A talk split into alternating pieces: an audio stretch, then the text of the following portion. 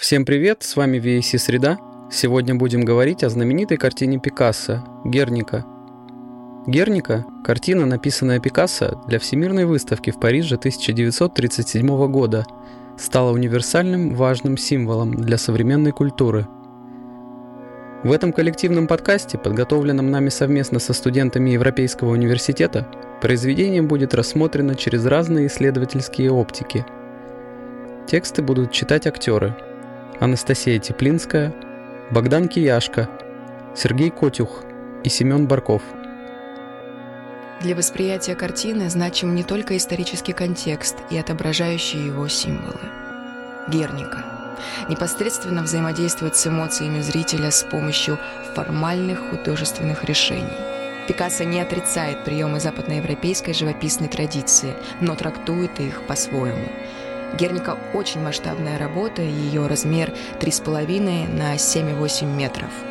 Такая монументальность отсылает к традиции академических полотен исторического жанра.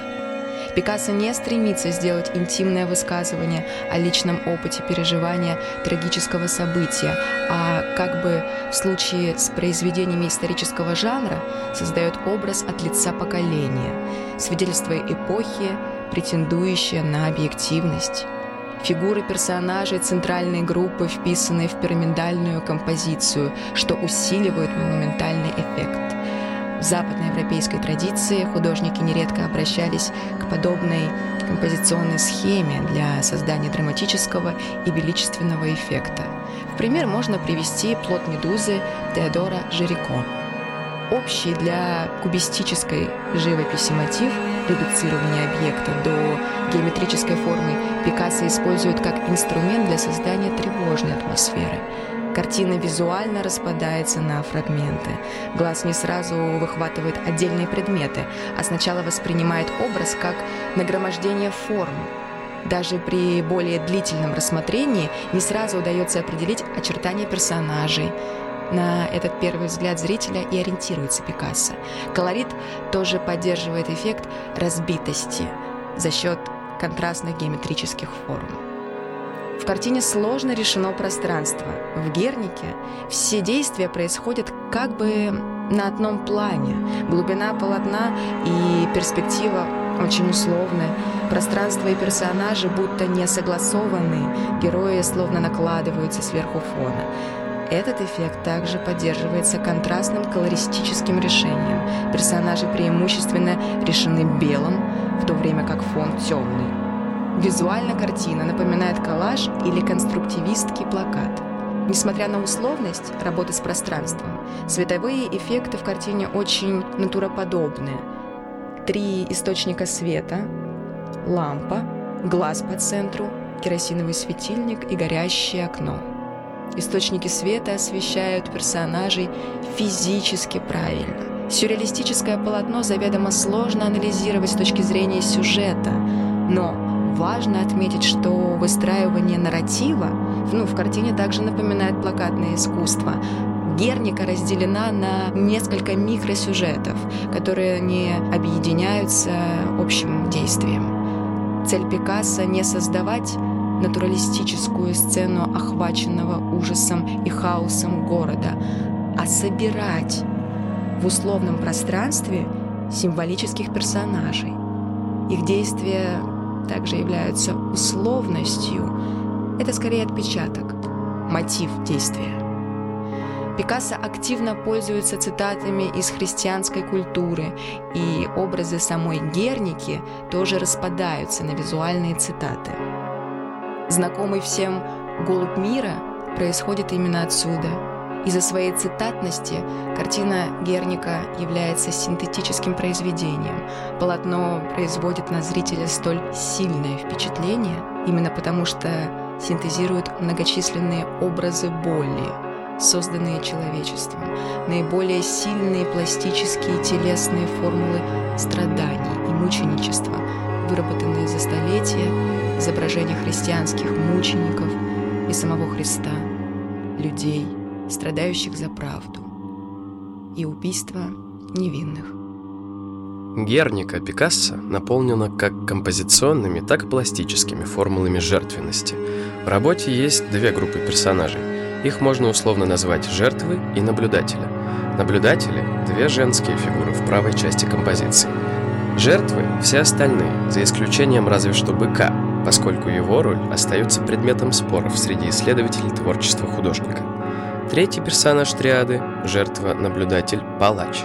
Не виден зрителю, он подразумевается, но остается за пределами регулярного поля изображения. Сопоставление жертвы и сочувствующего наблюдателя, скорбящего по ней, отсылает к тому, как изображались явления мучеников святым. Например, видение святого Петра святому Петру на Ласко, Сурбарана, 1629 года, или образы страстей Христовых, в частности, распятия, под которым стоят Мария и Иоанн. Одно из самых сильных произведений, созданных на эту тему, сцена распятия из Изенгеймского алтаря около 1510 года Матиаса Грюневальда.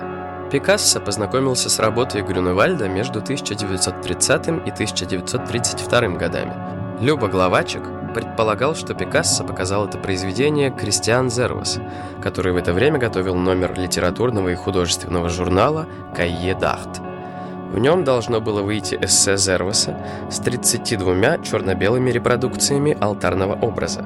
Он показал Пикассо репродукции из Ингеймского алтаря и, возможно, интенсивность воздействия даже черно-белого варианта произведения через силу телесного, практически буквально ощущаемого зрителем переживания, убедила Пикассо создать монохромное полотно, вовлекающее зрителя застывшими в ужасе фигурами. Пластические формулы жертв, мучеников, невинно страдающих кочуют по предметам искусства разных эпох.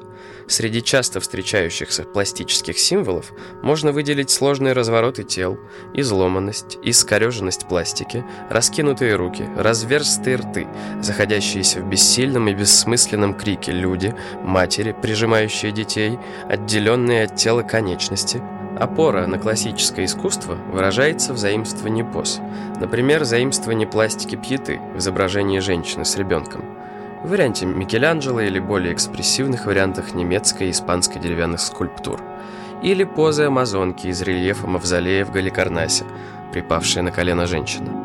Изогнутое тело распятого Христа и мучения Петра и Варфоломея, которые художники барокко трактовали как наивысшую точку человеческих страданий, находят отражение в Гернике, в изображении павшего солдата, а экстатичное тело Марии Магдалины перед крестом в кричащей женщине в правой части композиции. Продолжает ряд искусство романтизма, произведения Жирико, Делакруа, Гойе. Герника по своей сути является наборной мозаикой, составленной из отдельных значимых фрагментов, объединенных общей темой. Отдельные визуальные знаки приобретают вес не только как цитатные воспоминания о прошлых произведениях искусства, наследие значений визуальных знаков прошлых веков, но и как собственно символически значимые элементы, обладающие собственным наполнением. Символическое значение образов Герники до сих пор остается загадкой. Сам Пикассо никогда не пояснял их, оставляя исследователям благодатную почву для многочисленных интерпретаций. Лишь однажды художник дал подсказку, которая, казалось бы, могла позволить приблизиться к однозначному прочтению двух самых главных образов картины – быка и лошади. В своем интервью Джерому Секлеру художник упомянул, что бык на картине Герника олицетворяет темные силы, а лошадь – испанский народ. Остальные образы картины остаются без какого-либо авторского комментария. А между тем, фигура с керосиновой лампой в руках, электрическая лампа, очертания птицы на темном фоне, а также лежащие фигуры солдата со сломанным мечом в руках, очевидно наделены символизмом. Значение некоторых из них кажется более ясным. Голубя со сломанным крылом можно с большой долей уверенности интерпретировать как символ покалеченного мира – что касается остальных, то они представляют особенный интерес и в то же время сложность для интерпретации, что подтверждается огромным количеством работ, посвященных прочтению символизма Герники. Обратимся к возможным вариантам. Доминирующие в общей композиции фигуры животных кажутся также и смысловыми доминантами. Фигура лошади в целом достаточно уверенно интерпретируется рядом исследователей как символ страдающего испанского народа, чему способствует также комментарий самого Пикассо. Однако образ быка вызывает значительно большее разногласие. Анализ подготовительных рисунков и эскизов позволяет проследить интересные изменения в изображении животного, в котором постепенно проступает враждебность, встревоженность по отношению к лошади и даже отступление перед ней, выраженные резким поворотом в противоположную сторону. Учитывая трактовку лошади как символа испанского народа, можно предположить, что бык выражает собой силу, противящуюся ему, его лоялистскому сопротивлению. Однако метаморфозы образа быка в эскизах дают основания для другой интерпретации. Существует предположение, что это животное олицетворяет собой образ Французской республики, которая, несмотря на свое дружеское расположение к лоялистскому правительству Испании, инициировала соглашение о невмешательстве в гражданскую войну, то есть при всей культурной и политической близости к Испании в решающий момент осталась равнодушной к страданиям ее народа. Впрочем, сосредоточившись на биографии Пикассо, в том числе биографии творческой и интеллектуальной, мы сможем интерпретировать образ быка иначе. Художник обращался к теме корриды на самых ранних этапах. «Желтый пикадор» 1889, «Торрера» 1912, «Коррида» 1922 года. С мифом же о Минотавре он познакомился благодаря уже упомянутому Кристиану Зервасу, который в 1926 году поместил в Кайе Дарт репродукции фресок Кносского дворца, например, сцену с прыгающими через быка акробатами. Эти изображения, вероятно, повлияли как на стилистические и колористические поиски Пикассо, так и на набор интересующих его сюжетов – к 30-м годам Бык и Минотавр стали не только привычными персонажами его работ, а также работ его современников-сюрреалистов. Минотавр Манрея 1934 Минотавр или Диктатор Эрвина Блюменфельда 1937 Тавромахия и Пасифая и Бык Андре Массона обе 1937 Лошадь и коровы и Испанский доктор Макса Эрнста 1919 и 1940 соответственно, но и воплощением самого Пикассо его альтер-эго. Не случайно первую обложку журнала «Минотавр», печатного органа сюрреалистов, издаваемого Эженом Териадом и Альбертом Скира с 1933 по 1939 год, доверили создать именно Пикассо – Доверили даже несмотря на то, что художник едва ли относил себя к сюрреалистам и сюрреалистическое влияние признавал лишь в связи с двойственным образом полубыка-получеловека. В это же время Пикассо работал над серией афортов Сюита Валлара, некоторые листы которой представляют вакхические сцены с участием Минотавра, а также иллюстрируют сюжеты его покорения, лишенные очевидных связей с мифом об Ариадне или каким-либо античным источником вообще. В 1935 году появилась Минотавра Махия, в которой собственная мифология Пикассо, основанная на драмах личной жизни, выкристаллизовалась более явственно. Очевидно, что некоторые тревожные образы этого афорта послужили визуальным источником и пророчески подготовительным материалом для Герники. Образ быка в Гернике мы можем воспринимать так же, как и другие подобные образы Пикассо, упомянутые ранее, то есть в качестве своеобразного автопортрета – Такое авторское включение в работу было вполне свойственно художнику. Кроме череды зооморфных изображений Пикассо Минотавра, Сирил Барретт отмечает также постоянное антропоморфное присутствие художника в собственных работах, например, в полотнах «Семейство комедиантов» 1905 года и «Три танцора» 1925 года. Предположение, что в Гернике Пикассо совмещает индивидуальный и общественный контексты, опираясь на сюжет Минотавра Махии, не противоречит словам из интервью Джерому Секлеру о быке как темном символе. Несмотря на пацифистский замысел Герники, сам Пикассо был способен отождествлять себя с тайными и ужасными возможностями зла, которые есть в каждом из нас, и потому, вероятно, осознавал как личную агрессивную маскулинность, столь губительную для его партнерш, так и всеобщую, а значит и свою собственную вину за человеческую жестокость. Кроме того, эмоция быка в финальной версии Герники трудно объяснима. Это может быть и бешенство, и растерянность, и даже невозмутимость того, кто символизирует природные силы Вселенной, творчество, плодородие и возрождение, экзистенциально не озабоченные вопросами морали. Несколько проще обстоят дела с трактовкой образа электрической лампы, напоминающая огромный глаз – повисший над всем происходящим, наблюдающий, но безучастный, она понимается как символ сочувствующих, но отказавшихся оказать лоялистской Испании помощь Франции и Великобритании. Однако, вероятно, не только эти страны нашли свое воплощение в образах Герники. Персонификацией Советского Союза может быть фигура бегущей женщины в нижней левой части картины. На ее груди ряд исследователей видят изображение серпа и молота, символов СССР, а ее порыв к страдающей лошади может символизировать стремление советского правительства помочь Испании. Однако метафорой, поддерживающей испанское сопротивление страны, может быть и врывающаяся через окно фигура с керосиновой лампой. В ней также просматриваются элементы, напоминающие символику СССР – пятиконечная звезда на груди.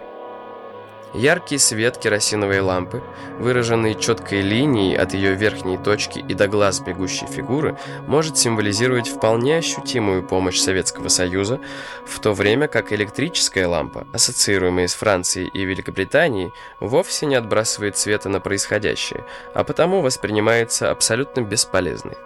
Обращает на себя внимание также фигура лежащего на земле солдата, вызывающая ассоциации не только с образом погибшего воина, но и с разбитой статуей. Подобная неоднозначность позволяет видеть в ней и памятник значимого исторического события, и символ разрушенной цивилизации, которая, однако, еще может возродиться, на что намекает вырастающий у сломанной руки цветок. Надо сказать, что рассмотренные материалы предлагают лишь возможные варианты прочтения как отдельных образов, так и общего посыла картины. Они могут быть приняты как наиболее правдоподобные или оспорены. В конечном итоге едва ли можно говорить об окончательной расшифровке символов Герники. Как мы можем увидеть, Герника раскрывается перед зрителем как коллаж, составленный из узнаваемых образов и изображений. И тем не менее работа воспринимается с исключительной целостностью. Это не единственное упрятанное в ней противоречие. Посвященная конкретной трагедии, она превратилась в надисторический символ. Использующая классические формулы, она говорит новым, смелым и броским языком, не последнюю роль в котором играют приемы, пришедшие из документального искусства – Сами формальные способы выразительности, выбранные художником, свидетельствуют о том, что живопись сливается в Гернике с чем-то иным. Любая цветность уступает место градации черно-белого. Плоскостность изображенного, которую в принципе ищут живописцы, начиная с конца XIX столетия, напоминает о плакате. Формы сложных очертаний, из которых составлена фигура лошади, равномерно заполнены монотонными короткими черточками. Если смотреть на произведение издалека, как оно того и требует, кажется, что до зрителя долетают обрывки газетного текста или стенограммы, напечатанные на листах гигантского размера. Хроника, документалистика — привлекающая все большее внимание и приобретающая авторитет на протяжении первых десятилетий XX века, имеют право на неприкрытую демонстрацию происходящего, насколько бы страшным оно ни казалось. Зритель напрямую сталкивается с реальностью, непреувеличенная жестокость которой воздействует пугая. Факт становится художественным высказыванием в силу своей неприукрашенности – тем не менее, действительность продолжает служить строительным материалом и, подвергаясь творческой обработке, приобретают экспрессивную выразительность в графической серии или плакате. Кроме того, необходимо сделать акцент на всемирном характере послания, упакованного в графический лист, афишу, лозунг, фото и киносъемку. Искусством перечисленных видов – Важно распространяться и тиражироваться, иначе они потеряют смысл. Несмотря на невероятную популярность печатной графики 30-х годов прошлого века, главным медиумом для передачи информации и документирования событий стала фотография. Развитие техники обеспечило фотоаппараты, производимые в то время, скорейшей реакции. На каждый кадр уходило меньше времени. Выстроенной композиции заменила съемка, способная уцепиться за момент, движение. Подобные изменения спровоцировали фотографа следовать за событием и становиться его неотъемлемой частью. Рост числа печатных изданий, их влияние на восприятие событий читателям, а также появление специализированных иллюстрированных журналов предоставили репортажной фотографии почетное место среди представителей визуальной культуры. Гражданская война в Испании стала первым конфликтом, последовательно и, сколь возможно, скоро освещавшимся в прессе фотографами. Однако не стоит забывать, что фотография – это способ видения, представляемый нам фотографом. Отсекая часть действительности и сосредотачивая внимание читателя на определенном моменте, он конструирует новую реальность. На этом сходство фотографии и прочих визуальных искусств не заканчивается. Так, например, Роберта Капу обвинили в постановочности его знаменитого снимка «Смерть республиканца», в позе которого вполне угадывается формула пафоса. Как фотографы вторгаются в пространство выразительного языка старых визуальных искусств, так и Пикассо, стремясь оказать максимальное эмоциональное воздействие на зрителя, апроприировал ряд приемов из документальной хроники – Специфическое освещение, плоскостная композиция, черно-белая цветовая гамма – характерные черты газетных кадров, которые художник позаимствовал и инкорпорировал в сюрреалистическую гернику. Снимки Роберта Капы шокируют выхватыванием реальности, оставляя ужасающие события застывшими в вечности. Герника же – материальная, наделенная признаками документальности воплощение метафор, которые на эмоции зрителя оказывают не меньший эффект – чем снимки, запечатлевающие разрушения и человеческие страдания. Пикассо и литература. Обращаясь к интерпретациям других образов, использованных Пикассо, можно вспомнить красивую гипотезу о том, что один элемент в Гернике, женская деформированная нога в правильном нижнем углу картины, является отсылкой к тексту Аноры Бальзака «Неведомый шедевр». Герника была создана Пикассо именно в той мастерскую, которую описывает Бальзак в новелле – этот факт засвидетельствован и на мемориальной доске, установленном на доме. В середине 30-х Пикассо сближается с Дорой Маар, бывшей возлюбленной Батая. Она находит для художника пространство на улице Гран-Агюстен, 7. Прежде в этом месте собиралась группа Батая. Какое отношение это совпадение может иметь к Пикассо и Гернике? Неведомый шедевр – важное произведение для художника. Он делал к нему иллюстрации по заказу Амбруаза Валара. Кроме того, Образ главного героя повести, Френхофера, своеобразного постмодерниста, перекликается с фигурой самого Пикассо. Пожилой живописец Фрейнхофер на протяжении 10 лет создает совершенную картину – изображение Катрин Леско, куртизанки. Но когда зрители наконец допускают мастерскую, оказывается, что художник писал практически абстрактное полотно с утраченным означающим – Единственный фигуративный элемент – это расположенный в углу картины кончик голой ноги, выделяющийся из хаоса красок, тонов, неопределенных оттенков, образующих некую бесформенную туманность, кончик прелестной ноги, живой ноги, как говорил сам автор. У Бальзака, как у Пикассо, изображается катастрофа. Они остолбенели от изумления перед этим обломком, уцелевшим от невероятного, медленного, постепенного разрушения – Нога на картине производила такое же впечатление, как торс какой-нибудь Венеры из поросского мрамора среди руин сожженного города. Этот ряд совпадений, факт глубокого погружения Пикассо в текст Бальзака, метафора разрушенного города, возникающая в неведомом шедевре, трактовка образа Фенхофера как постабстракциониста и так далее, позволяет нам подтвердить эту гипотезу. Илья Эренбург, выступавший в Испании как военный корреспондент «Известия», в 1939 году переводит книгу «Верлибров». В эти годы Эренбург и сам возвращается к поэзии после 14-летнего перерыва. Интересно отметить, что он был вхож в круги парижской богемы, лично знал Пикассо еще с 1910-х годов, поэтому может быть не так удивительно, что в тех языковых поэтических средствах, которые выбирает Оренбург, Фрагментарность, утрата цельности восприятия, эффект вихря, сочетание прямого эмоционального воздействия с формальной сложностью, образ горюющей матери и так далее, можно проследить прямую параллель с теми живописными средствами, к которым прибегает Пикассо в Гернике. Нет, не забыть тебя, Мадрид, твоей крови, твоих обид. Холодный ветер кружит пыль. Зачем у девочки костыль? Зачем на свете фонари? И кто дотянет до зари? Зачем живет карабанчель? Зачем пустая колыбель? И сколько будет эта мать не понимать и обнимать? Раскрыта прямо в небо дверь. И если хочешь, в небо верь. А на земле клочок белья и кровью смочена земля. И пушки говорят всю ночь, что не уйти и не помочь, что зря придумана заря — что не придут сюда моря, ни корабли, ни поезда, ни эта праздная звезда. Как можно отметить, мотивы, формирующиеся в пределах репортажа, постепенно перемещаются в область традиционных литературных форм. Сходство выразительных средств мы можем найти не только в произведениях, которые объединяют Герника и общий контекст, но и в текстах поэтов, входивших в круг Пикассо. Длительная и крепкая дружба связывала художника с Полем Элюаром. Он посвящал Пикассо книге, а Пикассо создал серию портретов поэта. Существует версия, согласно которой Элюар предложил название для картины «Герника». В тот момент он как раз писал стихотворение «Победа Герники». В этом тексте нет знаков препинания, короткие строчки чередуются с длинными, ритм рваный. Иногда Элюар ставит в ряд монументальные образы.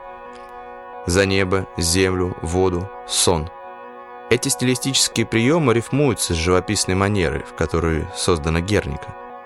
О картине Пикассо, и особенно о коллажных фрагментах и красных слезах, которые изначально присутствовали в произведении, могут напомнить строки Люара – у женщин, детей одни и те же красные розы. В глазах каждый показывает свою кровь. Всем спасибо. Это был подкаст VSC «Среда». До встречи в следующую среду.